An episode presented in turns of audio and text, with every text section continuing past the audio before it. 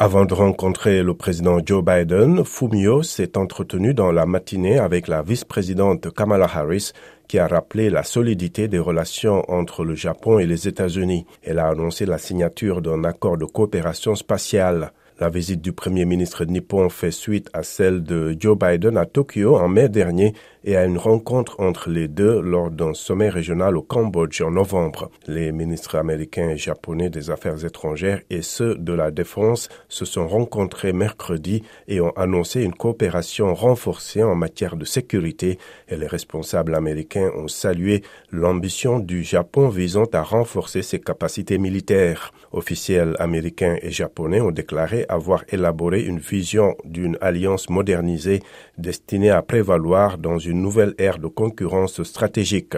Le gouvernement japonais a dévoilé en décembre une refonte de la doctrine de défense du pays, prévoyant un quasi-doublement des dépenses militaires pour les porter à 2% du PIB national d'ici 2027, alors que Tokyo considère désormais la Chine comme posant un défi stratégique sans précédent à sa sécurité.